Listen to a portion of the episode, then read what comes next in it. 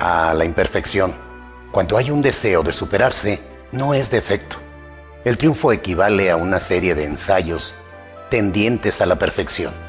Se llega a través de muchos sacrificios, luchas en las sombras, tanteos, pruebas, y solamente cuando hemos conquistado nuestra plenitud es cuando estamos en condiciones de ser dueños del éxito. Los críticos y los alarmistas abundan, todos ellos, y sobre todo los que no hacen nada. Pretenden saber más que el que silenciosamente trabaja, pero el mérito de la obra consiste en hacerla. Si te postran diez veces, te levantas. Otras diez, otras cien, otras quinientas. No han de ser tus caídas tan violentas, ni tampoco por ley han de ser tantas. No te des por vencido ni a un vencido. No te sientas esclavo ni a un esclavo.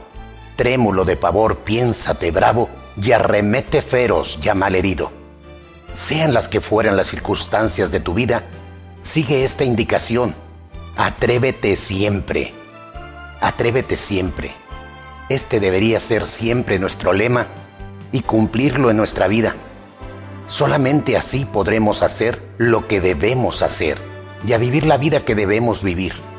Atrévete siempre. Solamente así alcanzarás el triunfo y no te lamentarás en el futuro.